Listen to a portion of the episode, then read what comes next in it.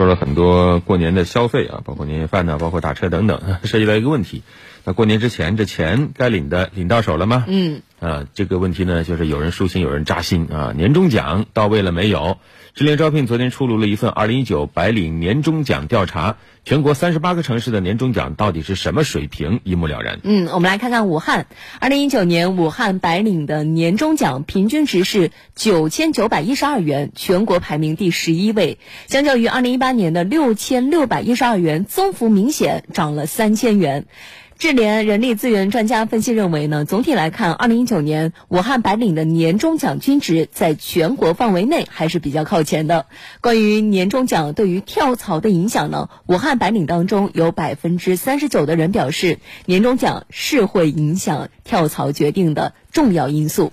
另外呢，还有大概十分之一的武汉白领表示不会因为年终奖跳槽，接近一半的白领表示还没有想好可能会跳槽。二零一九年因为年终奖不理想而选择跳槽的武汉白领的比例，较二零一八年略有下降。嗯。此外呢，全国的调研数据显示，二零一九年参与调研的白领当中，仅有百分之三十三点三能够拿到年终奖，而二零一七年和二零一六年、二零一八年的数据呢，分别是百分之六十六点一与百分之五十五点一，能够拿到年终奖的白领占比啊是持续的下滑。今年的数据呢，相比于去年几乎是腰斩。那么今天我们也想问问大家，您今年的年终奖收到了吗？拿到的金额又是否？满意呢，也欢迎大家登录九头鸟 FM 焦点时刻的节目专区和我们互动交流。嗯。